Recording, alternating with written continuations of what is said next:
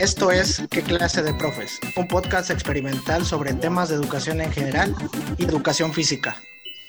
En el que mi compañero, el profe Luis, y yo, el profe Ángel, buscaremos dar respuestas cortas y claras con la ayuda de un especialista invitado.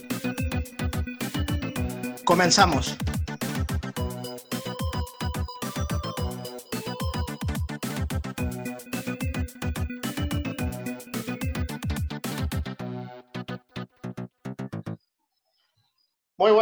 Noches, Ángel. ¿Cómo te encuentras en este momento? Hoy siendo 19 de agosto del 2020. ¿Cómo te encuentras a esta hora, 10.43 de la noche que estamos grabando? Quisiera saber tu sentir, quisiera, tu cara me lo dice todo, pero quisiera que los que nos escuchen sientan el, lo que, por lo que estás pasando. Cuéntame. Ya me siento más tranquilo, más relajado ya ya el, shock, el golpe de, de, la sorpresa de recibir el estado de cuenta de la tarjeta. Ah, pensé que el golpe de tu esposa. También el sartenazo por menso. Ya pasó. Estaba yo jugando con mis niños, llega el estado de cuenta y digo, ay, güey, ¿por qué tanto? Y dice todavía yo sé, pues estuviste comprando bastante. Digo, no, pero es mucho. Y cuando empiezo a buscar, Zoom, 174 dólares. La conversión a 3.850, algo así. Válgame Dios. Eso pagué. Ya no hay vuelta atrás. Así es que vamos a hacer que valga la pena esos cuatro mil pesos invertidos en este podcast. Por razón me sorprendió que ahora dices que hay que grabar todos los días, pero dije, ¿como para qué? pues vamos a darle porque tiene que... Bueno, no, ya no hay prisa, ¿no? Porque pues ya... Pues tienes, tienes el, el, plan de 24 horas ilimitadas de grabación, así que no hay de qué preocuparse. Ni hablar, pues a, a, trabajar, a chambear para poder pagar esto. Pero en próxima... Imagínate, yo sentía feo de pagar 200 pesos por el pro del, del de edición de video y de audio. Oye, pero esto es tu culpa porque tú me estuviste metiendo presión. Ya paga el Zoom Premium y pues lo hice y mira. Bueno, pero yo te pedí que lo pagaras, pero un mes o algo así, y que vieras cuánto. Si te hubieras visto bien el precio, me hubieras dicho, no manches, está bien caro. Yo te hubiera dicho, no lo pagues, la seguimos haciendo de 40 minutos en 40 minutos. Ya que te puedo decir, ya la regué, ahora asumí las consecuencias. Pobre de mis hijos, puros frijolitos, galletas de animalito y en lugar de leche, café. Vamos a, vamos a ver si, si nuestro tío Esteban por ahí te envía un, un pequeño bono. Un pequeño bono para resarcir esta situación que estás pasando. Ojalá, ojalá estaría bien. Hacemos el llamado a la SEP. Está Moctezuma, a la SEP, en Escobar, Aquí hay dos profes trabajadores que uno la regó y se gastó casi una quincena en una, una suscripción premium de una aplicación. Vamos a darle, Luis, porque ya no quiero seguir recordando este amargo momento. Adelante, adelante, explícanos qué va a suceder el día de hoy, porque por lo que veo, el día de hoy vamos a trabajar de diferente manera. El día de hoy está lleno de sorpresas no es un episodio normal. Vamos a estrenar, este, vamos a estrenar sección. Esta sección se va a llamar la improvisación como medio didáctico de la educación física. Esto, esto que siempre bromeamos en la universidad que era este, pues muy importante para el educador físico saber improvisar, saber sacarle provecho a lo, a lo que ya conoce, a lo que tiene, pues vamos a tratar de, transmitir aquí en, el, en este episodio. ¿Cómo ves? Me parece interesante, me parece interesante. ¿Qué, ¿Pero qué va a suceder? ¿De qué va a tratar? ¿Cómo vamos a, ver esta improvisación? Mira, vamos a hacer lo siguiente. Le vamos a llamar en este, en este momento a algún amigo que creamos que pueda ser, estar disponible para grabar el episodio con nosotros. Este amigo no tiene ni guion ni tiene idea de qué se trata el tema. Y pues vamos a ver si acepta el reto. Bueno, Vamos a echarle una, llamada. ¿Quién, ¿Quién va a ser el, afortunado del día de hoy para, para saber? Nuestro famoso Néstor Rojiblanco. Ah, el famosísimo Néstor Rojiblanco. del que hemos hablado tantas cosas en nuestros episodios. Así es, casi colaborador, está tratando de echarle ganas con nosotros. ¿Qué tal, Néstor? ¿Cómo estás? ¿Qué tal, Néstor? ¿Qué onda? Oye, mira, te queremos invitar a una nueva dinámica que vamos a tener en el episodio. ¿Cómo ves? Ajá. Mira, la dinámica se llama. La dinámica se llama la improvisación como medio didáctico de la educación física. Sale, dale. ¿En qué consiste? En que en este momento te vamos a invitar a que te unas a la, a la reunión que tenemos y sin que sepas el tema, lo vas a grabar con nosotros. ¿Cómo ves? Órale. ¿Sí le entras? Órale, ahorita te mandamos por WhatsApp. Se la rifa, se la rifa. esos, de, esos de las chivas se rifan. Órale, sí lo espero. Órale, le, entras al Zoom ahorita.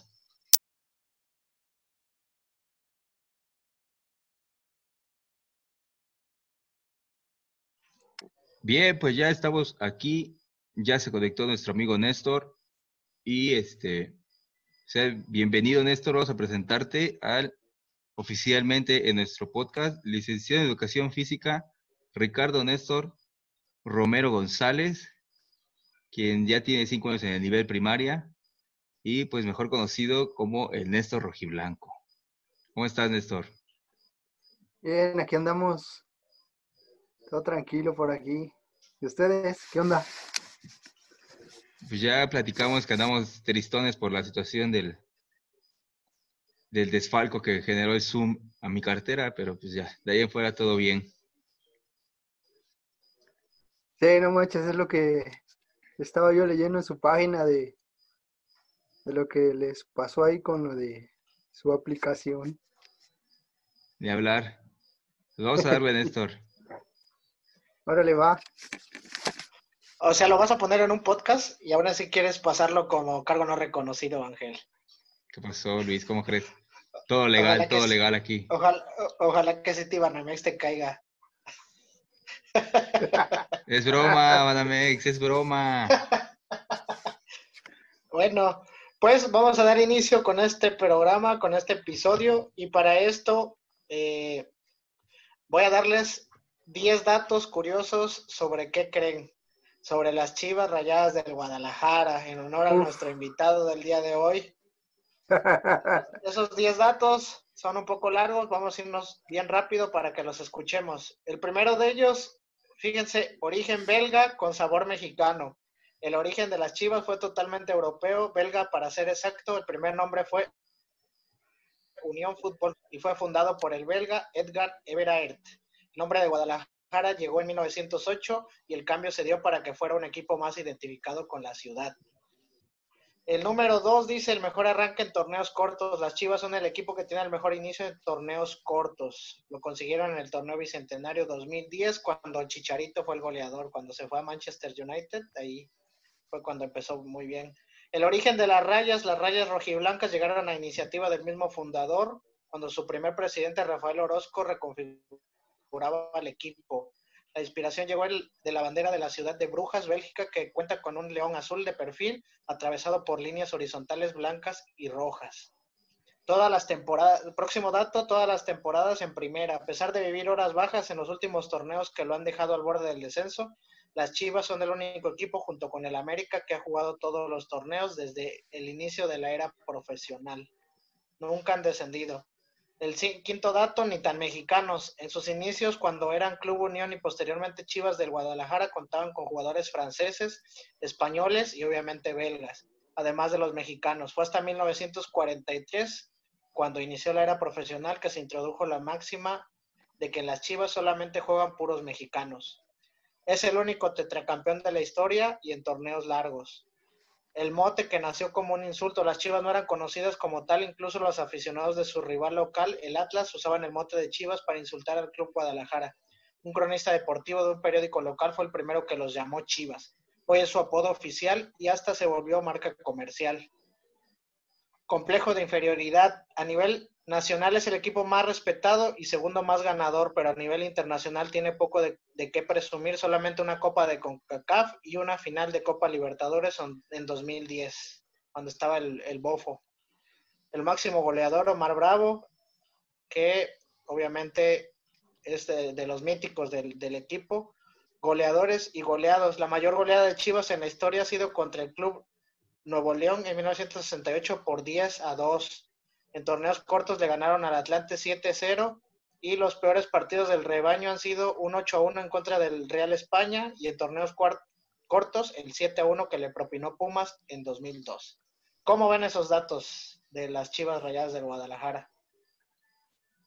Oye, hasta se me erizó la piel escuchar esos, esos datos de, del club. Algunos sí ya lo sabía, pero ahorita que me los recordaste, sí, hasta me hizo cada poro de la piel escuchar esos datos de Chivas. Oye, faltó que, que el máximo fanático del área metropolitana de las altas montañas pues es el Néstor Rojiblanco. Ah, ese, ese- ese era el dato número 11 que, que, que quería que lo diera Néstor, pero no se animó, no se animó. Sí, ya lo sabe Ángel, no manches, soy rojiblanco desde que nací y voy a morir siendo rojiblanco.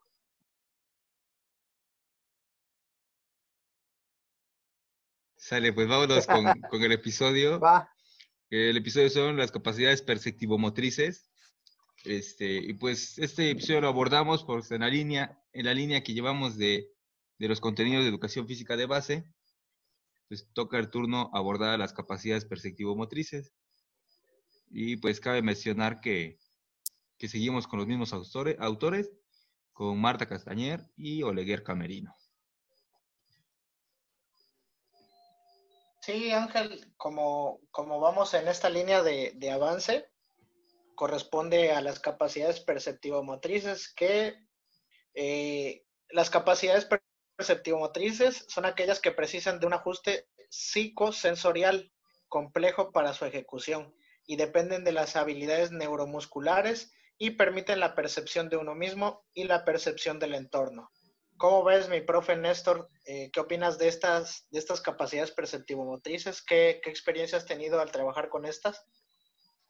este, bueno, estas capacidades perceptivo-motrices, como, como lo mencionan, se vienen trabajando desde, desde el nivel preescolar. Entonces, en ocasiones cuando, pues cuando se tienen bien cimentadas estas capacidades perceptivo-motrices y sus, sus como contenido general y como, conteni- como contenido específico, perdón, y como contenido general lo que ustedes nombran de lo de la realidad, temporalidad equidad, este, pues lleva más trabajo, ¿no? La, la corporalidad en mi, en mi punto de vista, ya que pues es como un proceso, tienes que ver lo del esquema corporal, imagen corporal y conciencia corporal para llegar a lo que es la, este, la corporalidad. Entonces, en lo personal es uno de los contenidos que a mí me gusta mucho abordar y siento que se me da abordar ese contenido. Muy bien, pues Marta Castañer y Camerino lo definen de la siguiente forma. Es el conjunto de capacidades directamente derivadas y dependientes del funcionamiento del sistema nervioso central. Y lo estructuran, como ya decía Néstor, en espacialidad, temporalidad y corporalidad. De estos salen los resultados de estructura, organización, espacio-tiempo, ritmo y lateralidad. Y el, este, el resultado de todos pues, es el, el equilibrio y la coordinación en los seres humanos. ¿Cómo ves, Néstor? ¿A ti, en tu persona, tienes desarrolladas estas, capacidades?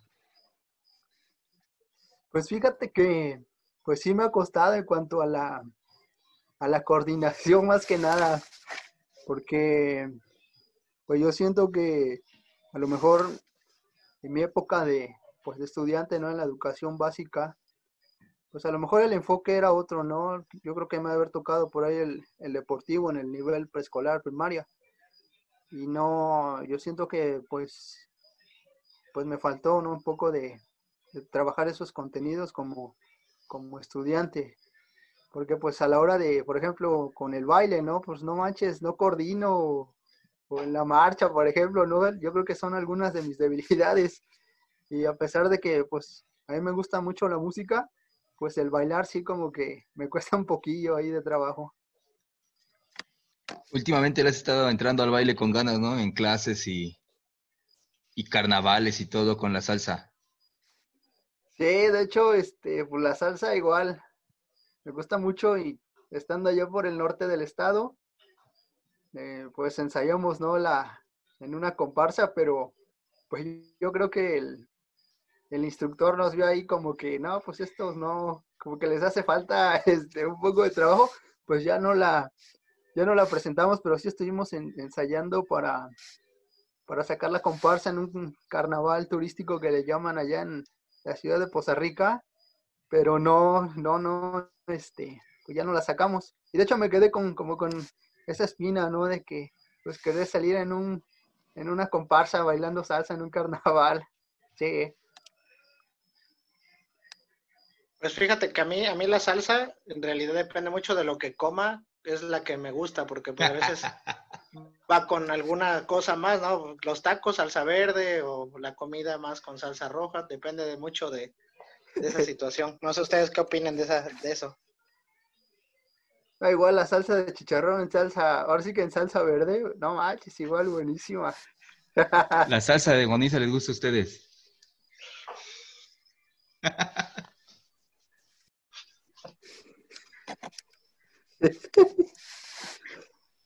No, esa, esa les gusta ya a los, a los de amarillo. Eso, yo creo que a ellos sí les encanta esa, ese platillo.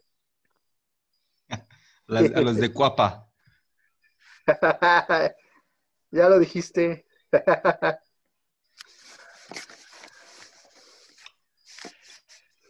Pues fíjense, retomando nuestro tema del episodio del día de hoy, este, de las capacidades perceptivo-motrices, no sé ustedes qué opinan o qué creen qué experiencia tienen. Creo que el lograr llegar al, al, cumplimiento de las capacidades perceptivo-motrices, que es este, el equilibrio y la coordinación, creo que es muy, muy complicado para, para los alumnos porque si no existe un, debido proceso desde preescolar o desde nivel inicial, eh, es muy complicado que se logre, incluso lo podemos ver nosotros mismos que a veces se nos complica mucho el, equilibrio, el ritmo, la coordinación y este, imagínense, el, si a nosotros se, los, se nos complica, imagínense mostrárselos o eh, enseñárselo a los alumnos, se complica aún más. Sí, yo creo que pues al experimentar nosotros que se nos complica, este, pues nos hace conscientes lo importante que es trabajar ese tipo de contenidos y como tú lo comentabas, darle un seguimiento porque pues desde preescolar, primaria, incluso hasta en secundaria, bueno, tú que estás en secundaria me podrás este, decir de, algunos chicos que pues no, a lo mejor no está bien cimentado ese, ese contenido, lo que es la coordinación. Y más que nada la coordinación que yo siento que, es, que es complicado el, el, abordar ese tema y hay que buscar varias estrategias para poder lograrlo. Sí, este, vamos, eh, vamos a empezar a platicar un poquito de cada una de las capacidades y ya que lleguemos a, la coordinación, ahí eh, ahondaremos más en este tema. Eh, les voy a platicar acerca de la primera de estas, que es la espacialidad. Nos habla la orientación espacial que lo podemos entender nosotros como la aptitud de mantener constante la localización del propio cuerpo con respecto a la posición de los objetos, como para posicionar esos objetos en función de dónde estamos situados nosotros. La organización espacial permite al niño organizar el espacio partiendo de la orientación y estructuración espacial y se basa en la vivencia motriz y perceptiva inmediata que el niño posee del espacio en sus edades iniciales de 0 a 7 años y en su capacidad de analizar estos datos perceptivos inmediatos con profundidad, elaborando relaciones espaciales de mayor complejidad de los 7 años en adelante. Como ven, esta espacialidad es muy importante y a veces a lo mejor no, no sabemos el concepto, ¿no? A veces no, no sabemos cómo, los, cómo lo demostramos, pero yo creo que a todos nos ha sucedido o hemos visto o nos ha sucedido que está el bote de basura está la servilletita y tú, según tú, avientas la servilleta y va a caer dentro y te equivocas, pero como por un metro o te quedas un metro atrás. Quiere decir que no, aparte de que no tienes desarrollado tu lanzamiento, no tienes una espacialidad eh, adecuada para poder figurar o ver en qué está, en dónde estás y qué distancia hay en, tu espacio con los objetos. ¿Cómo ven esta situación, Ángel y, y Néstor? Sí, son, son este, vivencias, ¿no? De, ahora sí que de la vida cotidiana que, que se nos presentan este, este tipo de, de situaciones y pues a veces no, no, no sabemos cómo resolverlas, ¿no? Fíjate que yo hoy, hoy precisamente platicaba yo con mis papás, porque los fui a visitar, este, y llevé a mi niño y mi hijo se cae mucho en su casa de ellos. Eh, nuestra teoría o nuestra idea es que pues porque no conoce o no está acostumbrado a su casa de ellos, ¿no? Entonces se la pasa aquí en la casa, ella tiene bien, bien este ¿Tu papá no será jabonero? ¿Tu papá no será jabonero, amigo Ángel? Este, ya tiene bien dominados sus espacios, sus áreas, y pues allá se anda acá y cae. Se tropieza con todo, choca con las cosas. Pues claro, tiene, está chiquito, ¿no? Tiene un año, un mes. Pero este, es parte de ir desarrollando ese espacio, ¿no? Que te pongan retos en, cómo desplazarte entre las áreas, en cómo, este, pues ir ubicándote en, dónde estás, este, eh, pasa cuando estamos en la piñata, ¿no? Que te dan de vueltas y como tienes los ojos cerrados, ya no sabes ni para dónde estás, ¿no? Es, esas situaciones son las que te van ayudando a encontrar esta espacialidad, ¿no? Sí, yo creo que ahí tiene mucho que ver el, la memoria del, de memoria motriz que tiene el alumno, el alumno, el niño, en este caso tu hijo, pues conoce ya, creo que cada rincón de tu casa, ¿no? Porque todos los días está ahí, se mueve de un lado para otro. Yo creo que el, el cambiarle el espacio donde se encuentra, pues le afecta y por eso mismo, pues no, no logra, no logra controlar esa espacialidad dentro de la que se encuentra en ese momento. Sí, de verdad que pues está peque, ¿no? Gracias a Dios caminó, caminó rápido. Pues es bueno así con su papá. No es que no le falle a la hora de hacer compras.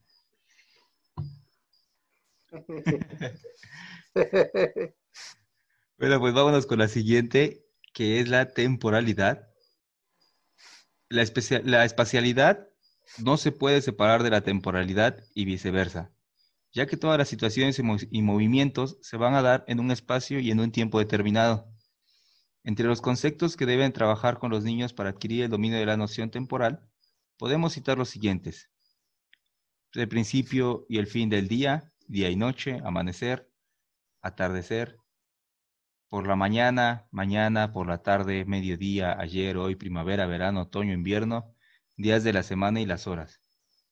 En cuanto a los aspectos de duración, sucesión y simultaneidad, podemos trabajar los, los siguientes conceptos.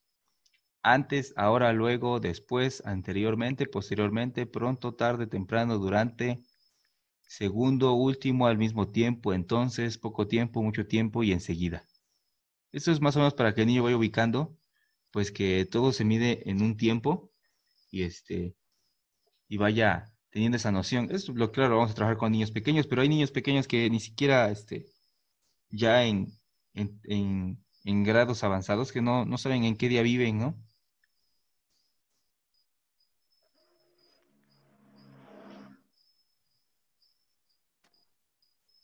Sí, de hecho, no sé si les ha tocado a esos, esos compañeros, esos alumnos que, que, que hablan medio, medio cruzado de decir, oye, te voy a ver ayer y tú te quedas así de, ¿cómo?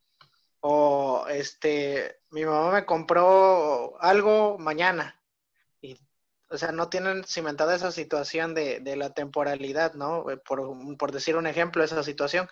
Eh, creo que aquí es donde ahí el, el, educador físico a través de la clase, pues va él, él, él checando esta situación, por ejemplo, en los tiempos de la clase, en este momento, después, al final de la clase, eh, en la clase pasada, la próxima clase. Creo que todo eso va ayudando al alumno a, poder este, desarrollar esta temporalidad. ¿Cómo ves, mi Néstor? Así es, así como tú lo comentas.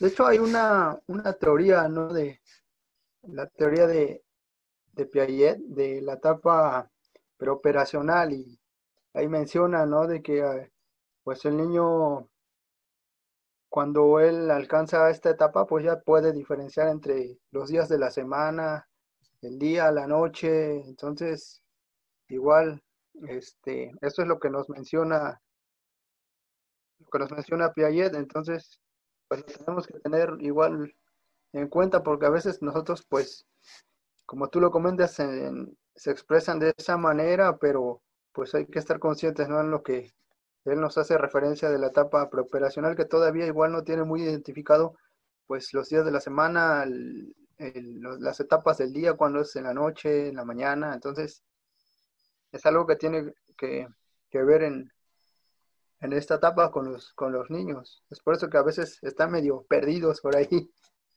Fíjate que a mí me pasó algo en el jardín, que la maestra con la que iba yo en tercero, la maestra Leo se llamaba, este... O sea, tú estabas en el preescolar, tú eras alumno. Sí, sí, yo era alumno, yo era el pequeño Arturito en ese entonces. Este... Arturito Vidal. Todos me decían Arturo, todos me decían Arturo en ese entonces.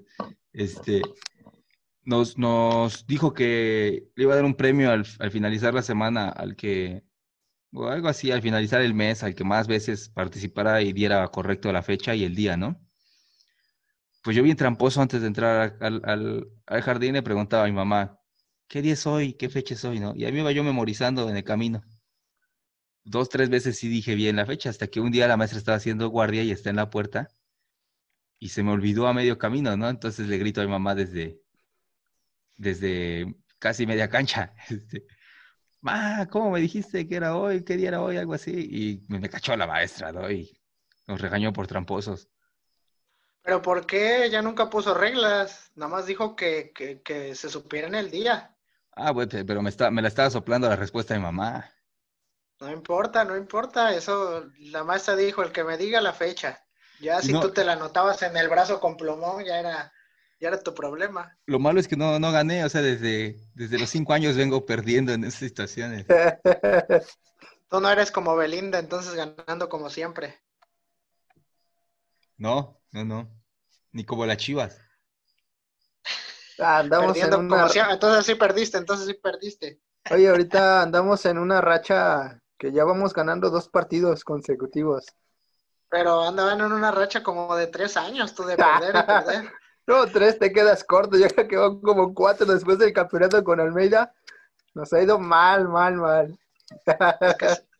se les fue su pastor, se les fue su pastor Almeida. Se nos fue el pastor, se nos fue Pizarro y. Ahora hubiéramos hecho, hubiéramos hecho un tema de, un tema de, de fútbol, Macías. Pero me iba a quedar callado yo. bueno, vamos a, darle continuidad a nuestro tema de hoy. Fíjense, ahora pasamos a la capacidad de corporalidad. La corporalidad, corporalidad se refiere a, a, las características de aquello que tiene un cuerpo o dispone de consistencia. Se relaciona directamente con la existencia de lo corporal, tomando en cuenta los aspectos físicos, motores, intelectuales, sociales y afectivos. Este es un término amplio que involucra diferentes áreas de estudio, por ello puede ser analizado desde la educación física, filosofía, psicología, química, entre otros. La corporalidad va más allá de la existencia física de un cuerpo, también involucra los sentidos a fin de poder exponer lo que percibe a través de ello. Imagen y esquema corporal.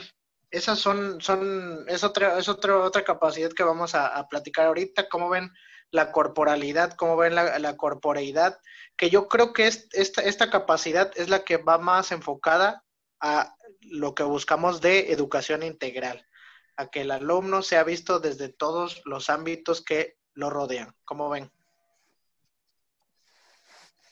Sí, de hecho es interesante este tema, ¿no? Igual con, con, nos los menciona lo, que son las, las, líneas de reorientación de la educación física, ¿no? La corporalidad como medio en el aprendizaje. Entonces, yo recuerdo que algunos autores mencionaban, exactamente no recuerdo qué autor nos, nos mencionaba de que pues era tú cómo, cómo te desenvolvías en el entorno, ¿no? Que era parte de tu corporalidad eh, los gestos que, que tú hacías, cómo te reías, cómo te desenvolvías en el medio, entonces eso era parte de tu, de tu corporeidad.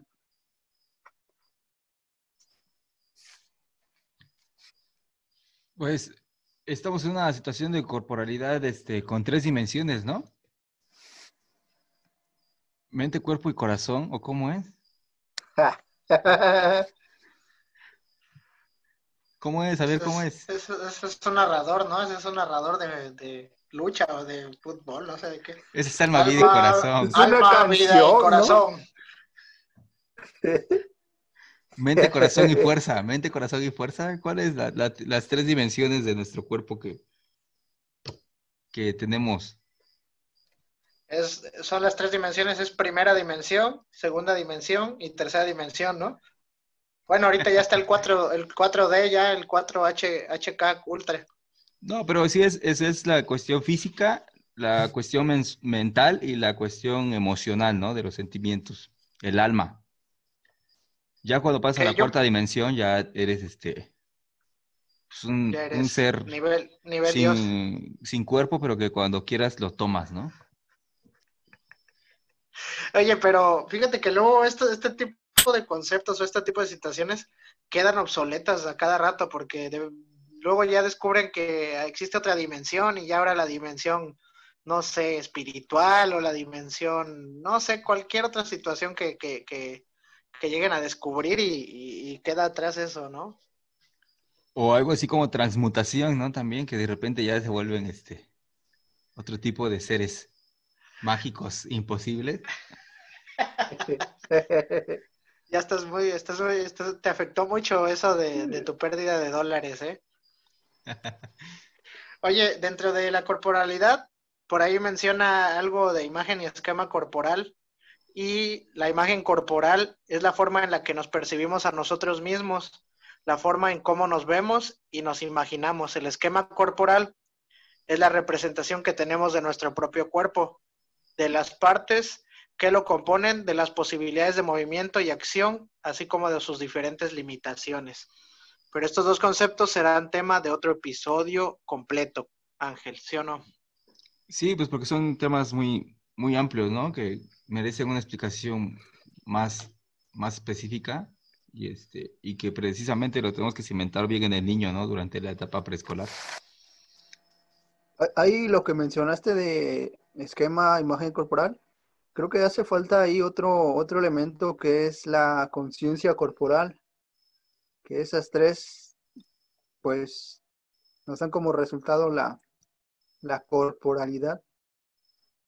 Sí, En una, ciertamente. ajá, en, en- en una ocasión es- me, me acuerdo que allá en la, en la escuela de donde egresamos, eh, no sé si recuerdan que hacíamos como ensayos, ¿no? De, de, de examen profesional y como sinodales teníamos derecho a, a realizarle algunas preguntas a, a los compañeros, no solamente referente a su tema, sino podíamos abordar temas este, de la educación física de contenidos y le, le- hacía la pregunta a una compañera que cuál era la diferencia entre corporeidad y corporalidad. Y pues me pareció interesante el conocer, ¿no? Igual los conceptos que tienen sobre estos contenidos los compañeros y sí, como que la dejé pensando y, y era una, una de esas preguntas que, que pues la maté con eso, ¿no? No supo qué contestarme y, este... Y sí, a mí como que me gustaba adentrarme más en, en esos contenidos, ¿no? En, en el, el conocer cuál, cuáles eran los contenidos específicos y generales. Entonces, nosotros tenemos que tener bien cimentado eso, como lo decían, ¿no? De que para poderlo, por así que para ponerlo en práctica, para enseñarlo. ¿Y, y cuál sería la diferencia? ¿Cómo, cómo? ¿Cuál sería la diferencia? ¿Qué te contestó la compañera? ¿Qué le dijiste Ah. tú cómo fue? Ah, no, pues no, te digo que no, no, no me contestó de, no, no supo qué decirme, pero la corporeidad, pues, como lo mencionaba, este, es la manera en que tú te desenvuelves en el entorno que te rodea. Y la corporalidad, eh, pues, lleva un proceso, tienes que conocer primero cuáles son las partes de tu cuerpo, cómo es el esquema corporal. La imagen corporal es cómo te percibes tú y cómo te perciben la- cómo te perciben los demás, y lo que es la conciencia corporal, que es lo que tú puedes realizar con, con el cuerpo, ¿no? Sí, así es ya la, la corporalidad, la corporalidad ya es el conjunto de, de todos estas, de estos contenidos, ¿no? Que Sí, es, eh, exactamente. y la corporalidad solo es, se queda más a- a- al cuerpo físico. Ajá. Bueno, pues vamos a dar el, siguiente este, contenido específico que sería la estructuración, organización, espacio-tiempo. Este, que esta pues es resultado de la espacialidad y la temporalidad, ¿verdad? El trabajo de esas dos va a resultar esta. El espacio y el tiempo es el modelo, en un modelo matemático, es un modelo matemático que combina el espacio y el tiempo en un único co- y continuo como dos conceptos inseparables relacionados. En matemáticas esto di- dice que va a ser un concepto que no se puede separar. En este continuo espacio temporal se representan todos los sucesos físicos del universo. Resulta de la integración de la estructura espacial y la estructura temporal, realizándose por medio de la integración de datos espaciales provenientes del sistema visual y de datos temporales rítmicos del sistema del auditivo. Es No sé, pero siento que este concepto tuvieron que saberlo los Avengers en su última eh, etapa para poder viajar en el tiempo, porque sí, se ve muy, muy específica. Este concepto quiere decir que todo lo que pasa va a pasar en un momento específico, este, y en un lugar específico. Es como la, la serie de Dark. ¿Ya la vieron? Todo lo que, toda situación que se genera tiene una repercusión en un espacio y en tiempo específico. No se puede separar nunca. ¿Cómo ven? Ahora, Interesante. Yo- Fíjate, yo, yo cuando, cuando les, cuando no es- es- abordaba más o menos este tema, yo les trataba yo de hacer conciencia a los niños de que si tú estás aquí y te quieres pasar la carretera, tienes que ser consciente del espacio que tienes y el tiempo que te vas a hacer para pasar, porque un carro también viene y viene en su espacio y en su tiempo, y si tú no eres consciente de lo que tú estás viviendo, pues te va a atropellar, ¿no? ¿O cómo ves? Sí, ahí este, entran estos dos elementos, como lo mencionas. Pues ya nos metimos a tema- diferentes- Ya nos metimos a temas muy escabrosos. No lo explicamos muy bien. Oye, yo me imagino que un controlador aéreo de un aeropuerto sí debe tener muy, muy esta capacidad de espacio-tiempo muy desarrollada, imagínate, ¿no? Debe ser también, por, también no te ha pasado que vas manejando y logras pasar así apenas en este cuando rebasaste a otro. eh, eh, vas manejando en la, en la, en la carretera este, de aquí de en la libre a Veracruz y como son dos carriles nada más, también nunca te- me he ido por la libre, nunca me he ido por la libre. pues es que tienes dinero, ¿no? Pero este Yo- No me lo gasto en suscripción de Zoom. te avientas a rebasar un tráiler y viene otro tráiler de frente y pues le metes para que a duras penas logres pasar en ese espacio y tiempo exacto en el que Dios te bendijo y te dijo, hoy no te toca morir. Usted lo escuchó aquí, Tránsito del Estado escuchó esa situación, o Federal de Caminos ya escuchó a Ángel Macías. ¿Tú, tú ibas, Néstor, cuando Oye, una vez me, oye, oye. el espejo? Eh, Sí, es lo, es lo- es lo que te iba a mencionar. De esos viajes de, de camioneros eh, Orizaba, hubo varias, varias de, de esos incidentes. Salimos vivos, afortunadamente. Que nos aventábamos, nos íbamos a las 11 de la noche, ¿no? Para llegar allá a las cuatro y media, 5 de la mañana. Sí, sí, sí, sí. ¿Cómo olvidar esas pato aventuras? Pues eso, eso Oigan. más menos es... En esta capacidad entraría el dicho de, aunque cuando te toca, aunque te quites y cuando no te toca, aunque te pongas, o sea, el tiempo y el espacio en el momento. Claro, pero también tú tienes la capacidad que si te va a tocar, pues te quitas, ¿no? Porque estás consciente de ese, de ese espacio y de ese tiempo. Pues, quién sabe, si te da tiempo, pues sí, ¿no? Pero pues si no, Sí, pues si te da tiempo, sí. Si te da el espacio también, ¿no? Luego no, ya no te puedes mover. y si te da tu corporalidad, ¿no? También. Así es. Pues Oye, de acuerdo, pero si tienes bien cimentado lo que es este la conciencia corporal, pues igual también puede ser. oye, ¿no te ha pasado que dices que este, viene una Sí piedra, llego, una sí pelota? llego, sí llego. Ah, también, también famoso ese, ¿no? O sea, y te manchas. No, yo hablo de otra cosa, de cuando está un charco. Sí llego a la banqueta de salto y No, yo decía que una vez, por ejemplo, me pasó que iba yo en la bici y por Dios vi un hoyo y dije, me voy a caer en ese hoyo. Te lo juro, lo vi como 20 metros antes y cuando pasé sobre el hoyo me caí, pudiendo haberme hecho a un lado y librar el espacio, ¿no? Pero me fui. Bueno, pero eso ya es otra cosa, ya eso es como lo que te pasó con la suscripción, ya. Eso es otra cosa, ya ahí no le eches la culpa a tu estructura de tiempo, espacio-tiempo. Pues vámonos avanzando porque el espacio-tiempo de este podcast se va a terminar. Ya nos, no, ya nos estamos enredando bien gacho, tú ya estamos cantinfleando mucho. Pasamos a la siguiente capacidad. Hablamos del ritmo. La palabra ritmo viene del griego rutmos, cuya raíz es reo, yo corro. Desde el mismo instante en que el hombre toma conciencia del movimiento e intenta medirlo, recurre a otros elementos como duración, intensidad, etcétera. Si se habla de ritmo, generalmente lo ubicamos hacia el lado de la música. No obstante, no cabe duda que entre el ritmo musical y el de movimiento existe una relación estrecha, influyendo, por lo tanto, el concepto de ritmo de la música en el concepto de ritmo del deporte. Por eso es que el concepto de ritmo se deriva de la organización del movimiento humano. Pregunta de examen. Si es que todos fuimos a, la misma escuela, sabemos que cuando vimos este tema, ¿qué decían? ¿El ser humano tiene ritmo en dónde?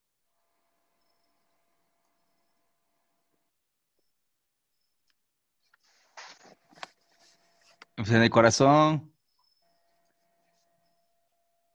Exactamente, Ángel. ¿quién lo decía? ¿Quién lo decía? La ¿Quién lo maestra Mine. Néstor? A ver. Eh, Se la queme. ¿Cómo se llamaba la, la materia? Ya no recuerdo. Ritmo, estructura y funciones. No, ese era cuerpo, estructura y funciones. ya le andas cambiando el nombre. yo dije, también dije ritmo, estructura y función. No. Dije, no me suena, ¿no? No era? recuerdo cómo se... No, Pero- no sé, era algo así como, como ritmo y canto, ritmo y conciencia corporal, algo así, la ¿No verdad. era no. este, actividades perceptivo-motriz a través del ritmo o algo así? Sí, esto sí era esa, esa ya dijiste bien, Néstor. No, Yo- no, no me acuerdo, la verdad. Yo me acuerdo mucho de esa clase de jumping, jumping, ponies, ponies. Ah, la, la Ah, maestra, sí, sí, sí. Si me permiten ir a mi cuarto, les puedo traer el plan de estudios 2012 que, que ya no se encuentra, que ya no se encuentra en la biblioteca escolar. los sustrajiste de la escuela. No, no, no, no la sustraje, fue un préstamo a largo plazo. Compré la, compré la, compré la suscripción de 10 años. Se- Seguro te salió más barata y te salió más útil que esta.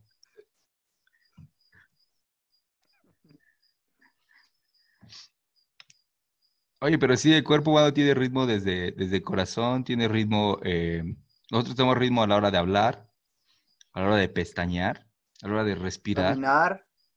caminar. O sea, todos tenemos ritmo, aunque a veces para la situación musical, como decía, no somos tan, tan Es que buenos, yo ¿no? creo que yo creo que todo, todo, todo tiene un ritmo, todo lo que vemos y lo que percibimos, todo lo que nos rodea tiene un ritmo. Pues lento, dispa- disparejo, como sea, pero todo tiene un ritmo. Las escaleras de, las escaleras eléctricas van a un ritmo. Este, como dices bien, el corazón, este, bombea sangre a un ritmo. Y todo eso, pues, tiene o influye en muchas cosas. eh, y nos podemos dar cuenta que el ritmo es importante y que a veces no, no lo tomamos en cuenta o que no, no o sea, hiciéramos como que no parece. Ahora, si hablamos ya de ritmo, de ritmo musical, entramos a, otra situación un poquito más, más específica y un poquito más complicada para algunos. Sí, como, como lo mencionas, cuando, ¿qué es lo primero, no? Que se te viene a la mente cuando, cuando dices ritmo, pues así como que automáticamente, ¿no? Música, baile, ¿no? Y pues hay diferentes tipos de, de ritmo, pero pues tú cuando igual vas a trabajar este contenido y le dices a, a los niños, no, pues contenido específico, ritmo, y pues dicen, no, baile, ¿no? Y así, entonces eso que mencionas pues es importante para que igual aprendan a diferenciar y a conocer los diferentes tipos de ritmos que hay, no solamente el, el de la música, ¿no? Por así decirlo. Así es. Mi amigo, mi amigo Ángel es muy bueno para el ritmo musical. Él hasta cursos de activación dio. Sí me gusta la bailada, me gusta bastante la bailada. Me gusta Eres, este, eres Ángel el bailador. me gusta el duranguense, me gusta este el merengue y, El chantilly también, y la salsa también me gusta. Sí le entro a la la salsa. Pero te da gastritis. Recuerda que siempre me preguntabas por si no te daba gastritis. Pues sí, pero Pedía- con pe- con oye, pedía su omeprazol, ¿no? Después de, de la, de la salsa. No, fí- fíjate que la gastritis que siempre mencionaba yo, este, se desapareció cuando me fui a vivir solo. Pues ya, no podía hacerle feo a la comida picosa, ¿no? Entonces, este, le tenía que entrar y ahí, ahí me acostumbré a comer picante. Allá hasta tierra comías. Bueno, pues vámonos con el siguiente contenido que es la lateralidad. La lateralidad es un predominio motor relacionado con las partes del cuerpo que integran sus mitades derecha e izquierda. La lateralidad funcional de un lado del cuerpo humano sobre el otro, determinado por la supremacía que un hemisferio cerebral ejerce sobre el otro. Cuando hablamos de hemisferios, no son hemisferios opuestos, sino más bien hemisferios complementarios, y no hay un hemisferio más importante que el otro. Aquí está sencillo, como lo dice lateralidad izquierda-derecha, al frente, atrás, arriba, abajo.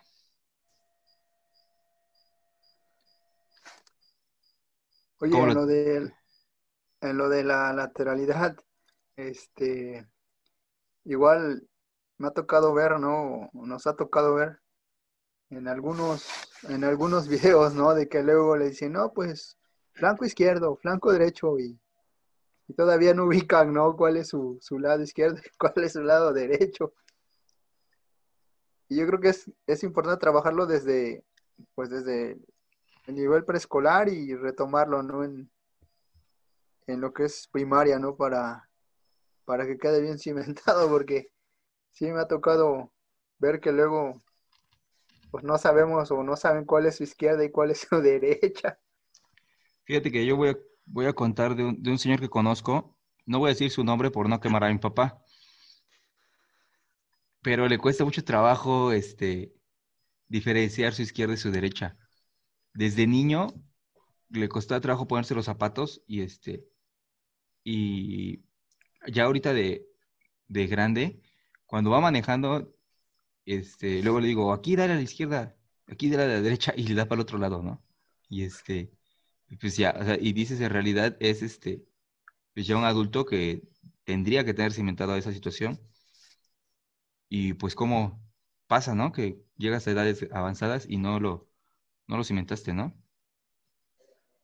Fíjate que eso, eso nos hace como que crear conciencia, ¿no? De que la importancia de la educación física, de, trabajar los contenidos y en estas orientaciones que se le ha hecho a la educación física, pues yo creo que necesitamos buscar pues estrategias para trabajar este tipo de contenidos, porque a la larga pues pues nos funciona, ¿no? Y como lo mencionas, pues hay personas que no tienen bien cimentado cuál es la izquierda, cuál es la derecha y yo creo que eso, nos hace reflexionar el, el tra- trabajar adecuadamente, ¿no? En, el nivel que, nos corresponde.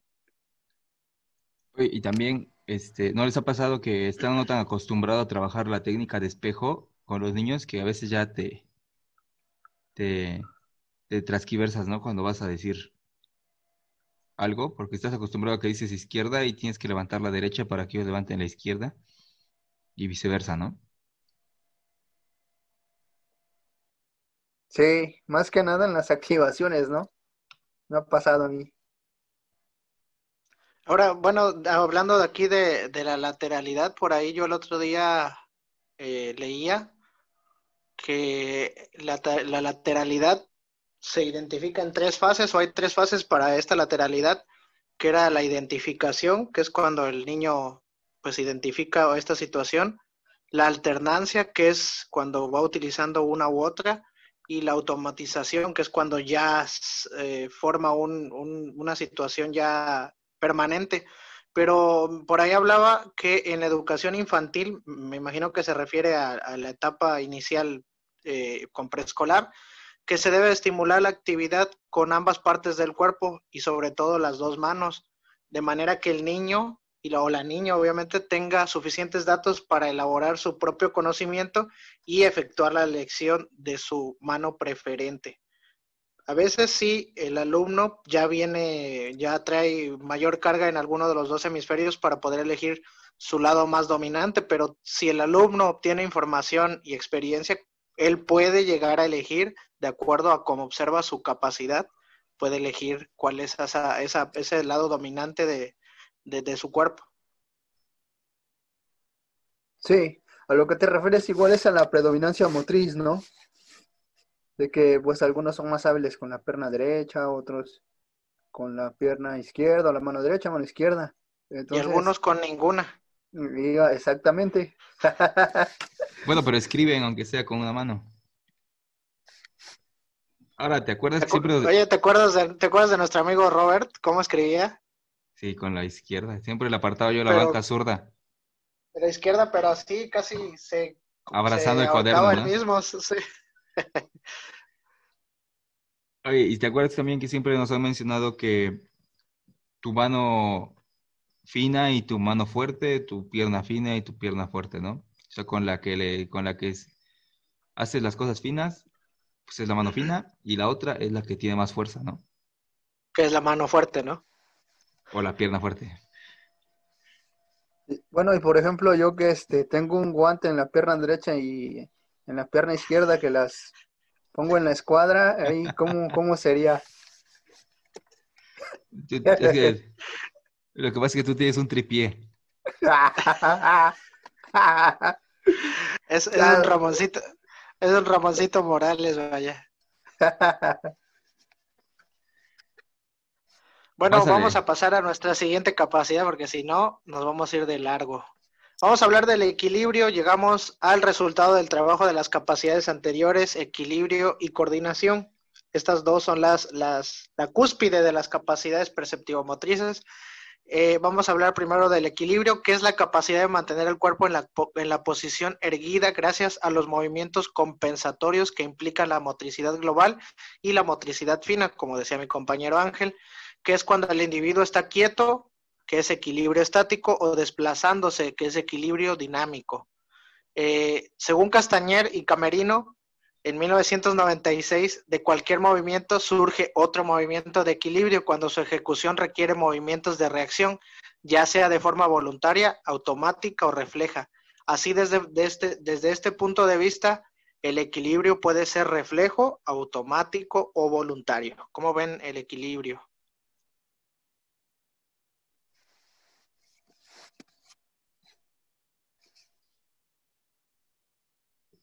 Pues este, mis gastos hoy en día no están equilibrados. Digo que puedo decir. No, fíjate que sí, este, se me hace interesante, creo que trabajarlo con, como un contenido específico con los niños de, de, de preescolar les gusta muchísimo. Este, todos yo creo que en la vida hemos visto una línea y nos vamos siguiendo tratando de hacer equilibrio. Todos encontramos una, una, este, una orilla de banqueta, ¿cómo se llaman? Este, la guarnición. Una guarnición, guarnición.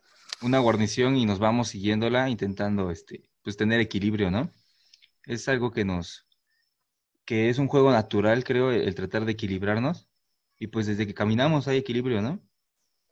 Ya cuando llegamos dos, tres borrachines a la casa, pues tenemos que guardar el equilibrio igual.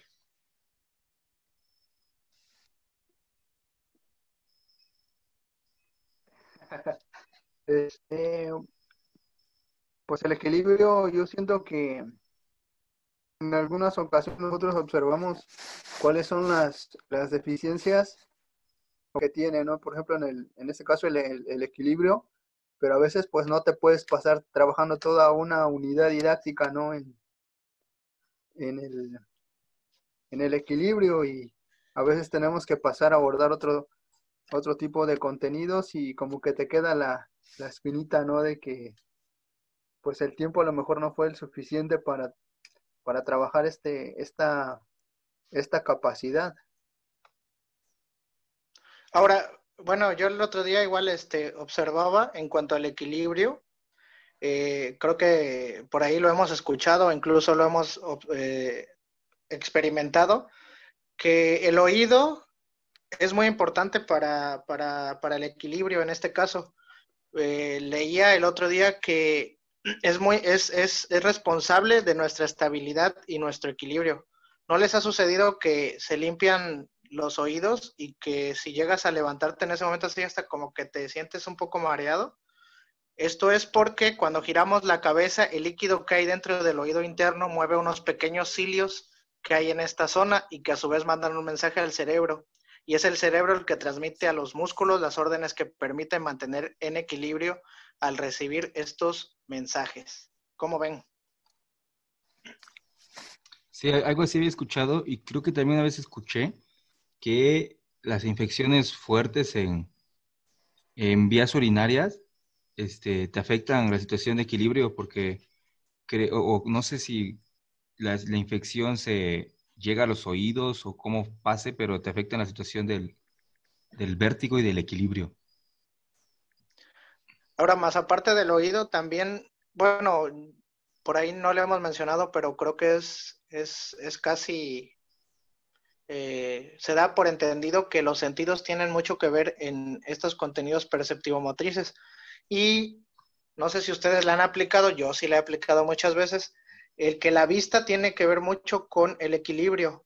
Por lo menos yo siempre les he puesto así eh, actividades en donde mantengan el equilibrio sobre un pie, Ahora cierren los ojos y vean si pueden mantener el equilibrio. Y se da que les cuesta muchísimo más mantener el equilibrio. No sé si lo han hecho ustedes. Sí, y yo creo que tiene que ver con la, con la relación que decíamos desde el principio del espacio y este y el tiempo, ¿no? Que es una, una capacidad que es por la, por la vista y por el ojo, ¿no? Y ya acá se refleja en el equilibrio. Por la vista y por el ojo, por la vista y por el oído. Es igual, es igual. Sí, generalmente, este, pues, cuando realizamos nuestra batería de diagnóstico, ¿no? O nuestro diagnóstico, pues ahí conocemos cómo andan en cada una de estas capacidades, en especial la que mencionan ahorita, el, el equilibrio.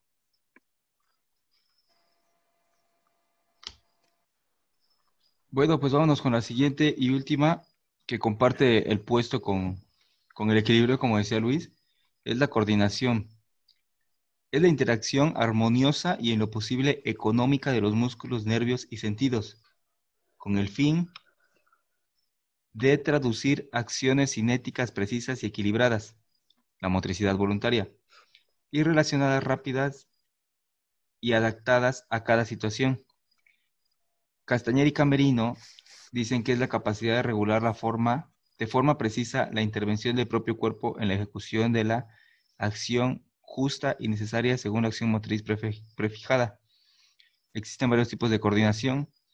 Una, la dinámico general, que es este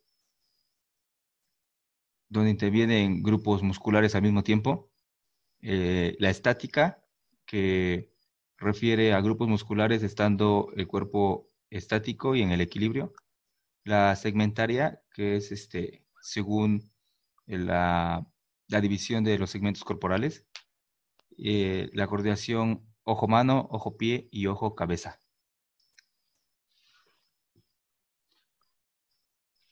Acá lo vamos a hablar un poquito general, ya a lo mejor después iremos abordando el tema más específico de coordinación. Es el último que mencionaste, lo de la coordinación oculomanual y la oculopedial, ¿no? Es la, creo que hace referencia, ¿no? En las últimas dos que mencionaste. Sí, así es, esas, esas coordinaciones.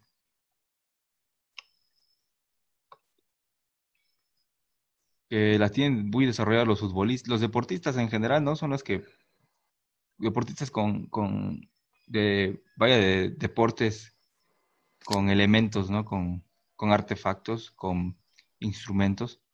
Implementos. Con implementos. Y este, y la que no ubico bien es la de ojo cabeza. No sé si sea para dar cabecitas de. Para rematar, ¿no? Para rematar. Debe ser, ¿no? Y este. Era, era, era como cuando cumplías años en la secundaria, ¿no? Y que te aventaban los huevazos para esquivarlos así. Para esquivarlos. o el boxeador, ¿no? El boxeador ve venir el puño y ¿qué hace? Pues lo quita. Ahí puede ser ejemplo de coordinación. Igual y otros ponen la cara, ¿no? Como el canelo. La pone para que le peguen. Ya, pero es que está bien macizo, está bien macizo el canelo. Y de la coordinación general, ¿cómo, cómo trabajan ustedes la coordinación en su, en su clase? ¿Qué hacen en su clase para desarrollar la coordinación? Bueno, en mi caso, pues trato de utilizar algunos, algunos implementos para, para trabajar este, la coordinación, como por ejemplo pues que con un balón de baloncesto boten y con una pelota de plástico, con la mano derecha boten el balón y con la mano izquierda golpeen una pelota. Así, pues trabajamos lo que es la coordinación y trato de utilizar diversos implementos. Bueno, los que tenga yo. Yo he estado tratando, o ya tengo un ratito que he estado trabajando con las escaleras de coordinación se me hacen muy, este, muy apropiadas. Los trabajos los puedes encontrar ahí en, internet, solo es cosa de que lo vayas adaptando a, la edad de los niños. Y este, y he visto grandes avances en ellos, ¿eh? fíjate. Sí se, se les ve mucha, mucho, este, mucho potencial esas escaleras. Y salen económicas. O la puedes pintar o la haces este, de cinta y queda bien el, el elástico de tus boxers, macías de ahí, puedes sacar unas escaleras. Pues yo creo que ahorita, ahorita con, con esta situación de mi economía sí vamos a tener que rescatar eso.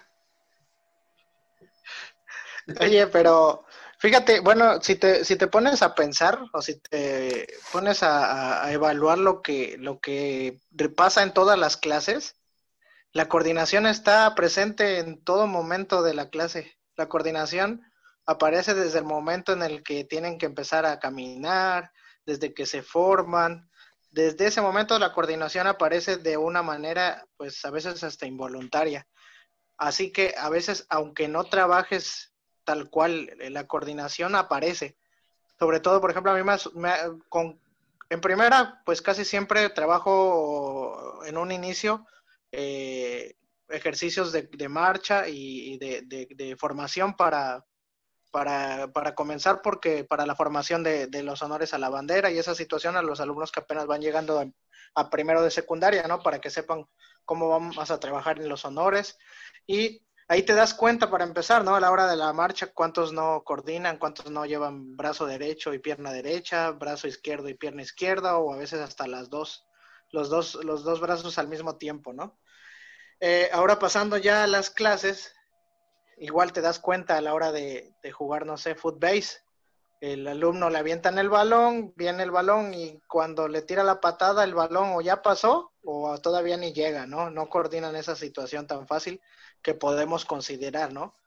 Pero creo que desde el hecho de tener una pelotita y lanzarla arriba y cacharla, estás coordinando la hora de cerrar las manos. El botarla, lo mismo. Creo que casi en todas las actividades físicas vamos a ver coordinación. Con, como bien lo dicen ustedes, el simple hecho de caminar, debes de coordinar la pierna, el brazo, pierna, brazo, pierna, brazo. Entonces, creo que, como bien lo dices, Ángel, hay que trabajarla con ese tipo de actividades enfocadas o específicas, como tú lo llamas, eh, las escaleras de coordinación, pero si quieres evaluar la coordinación, creo que en casi todas las actividades puedes ver esa situación. Trabajarla ya más a fondo, pues requiere, como tú bien lo dices, eh, trabajos específicos que no son fáciles porque por lo menos en, mi, en el nivel en el que yo me desempeño actualmente secundaria, es complicado ya, pues ahora sí, resarcir todo lo, lo, que no se pudo trabajar o lo que no se pudo hacer desde antes. Y así como también te encuentras muchas diferencias entre los que tienen una coordinación hasta mucho mejor que la del maestro y encuentras alumnos que no coordinan ni para respirar, vaya. ¿Tú qué tal coordinabas la, el curso de cuerdas que les daban, Néstor? Ah, fíjate que ese fue como que un reto, ¿no? Para mí, el trabajar este tipo de estrategias, porque pues ahora sí que no cualquiera es hábil, ¿no? El, en el saltar la cuerda y, y era sacar una, una, rutina con ritmo y, y sí, la verdad que fue un reto y sí batallé un poco porque pues prácticamente yo tenía que, que realizarla para que los educandos pues observaran y, y, la pudieran realizar, pero pues les iba yo a plantear una, una pregunta y ya igual tú oh, prácticamente casi pues, me la respondiste, ¿no? De pues que si les había tocado pues poner el ejemplo, no, y vamos a trabajar coordinación y necesito que ustedes realicen lo siguiente, ¿no? Y pues por ahí equivocarte y, pues quedar ahí en, ridículo, ¿no? Con, con, el grupo. Fíjate que, fíjate Néstor, en ese aspecto, yo hasta el día de hoy soy muy descoordinado, ¿no? Pero cuando yo entré el primer semestre de la normal, no manches, no, era la décima potencia, yo creo, de descoordinado. Creo que nos pusieron una actividad en la semana de ambientación y no sé alguien, alguien de nuestros compañeros me bromeaba y me decía, no manches, es que cuando te vi no coordinabas nada, yo ni el aplauso ni esto, ¿no? Creo que todos, todos conocimos esa, ¿no? ¿Cómo empezaba Macías? ¿Cómo empezaba Macías? ¿Cómo era? Fi, fi, fi, fu. Era.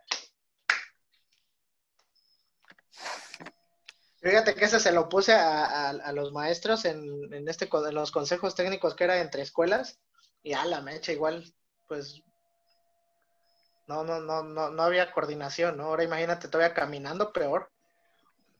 Yo me tocó ver que no, no saben ni en qué momento entrar, ¿no? Y les explicas, deben de esperar a que pase un, los movimientos para que ustedes puedan entrar y no, no, no dan.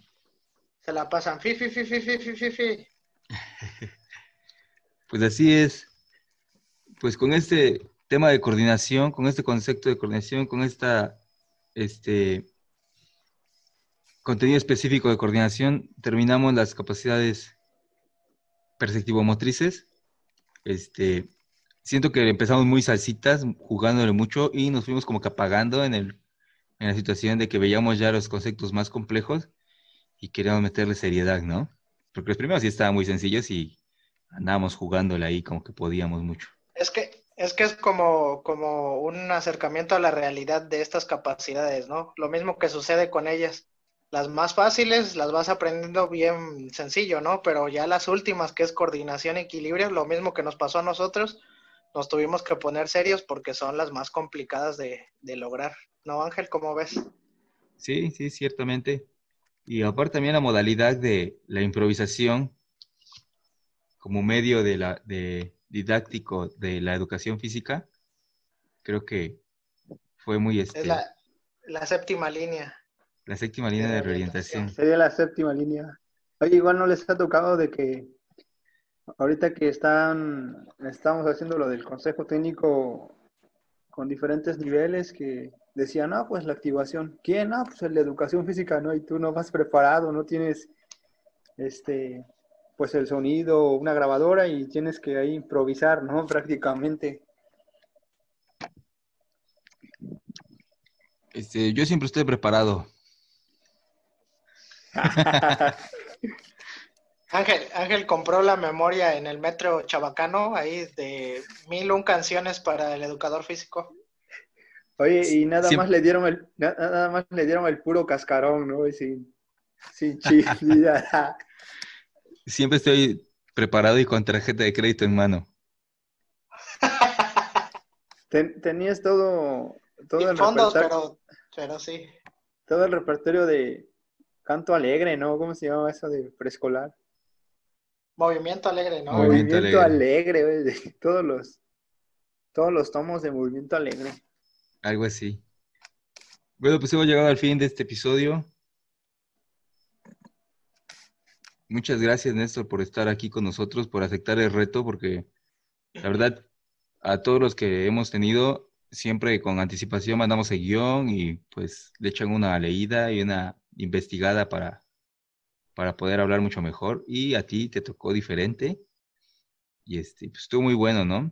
Quemamos bastante a los, a los de Cuapa.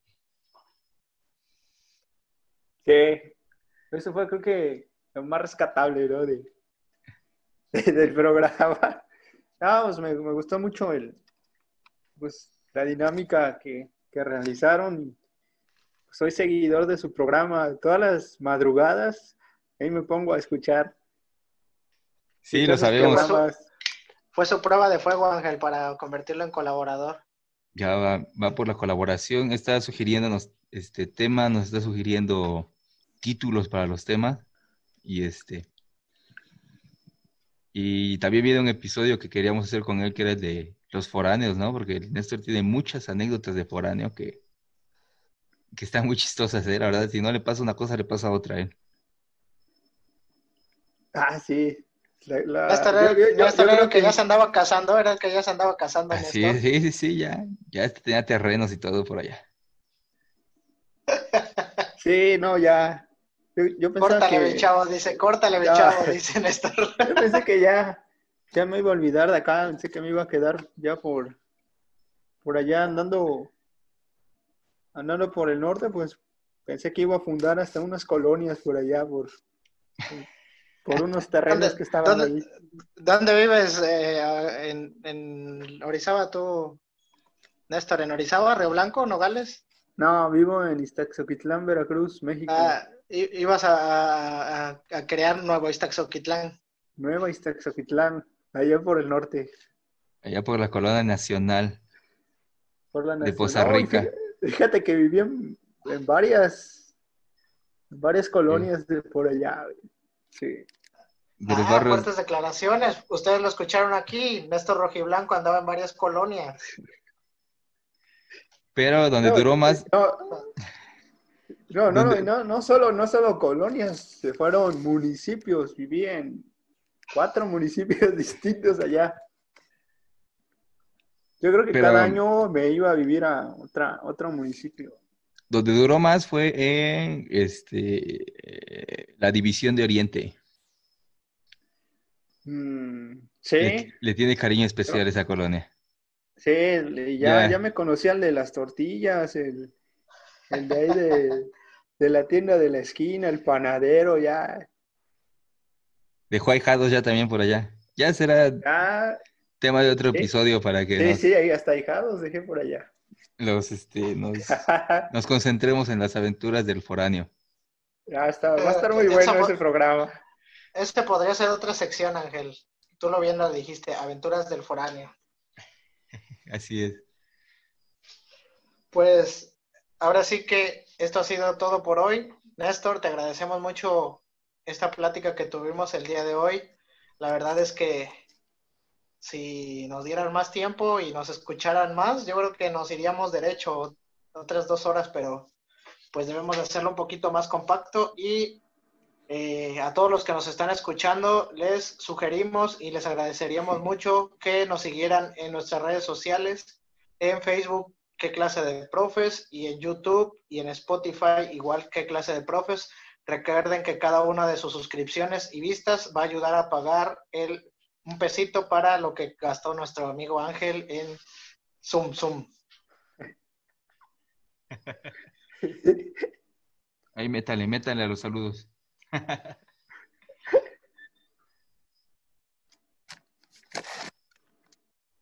Hasta pronto, Luis. Gracias, Néstor. Cuídense mucho. Hasta luego.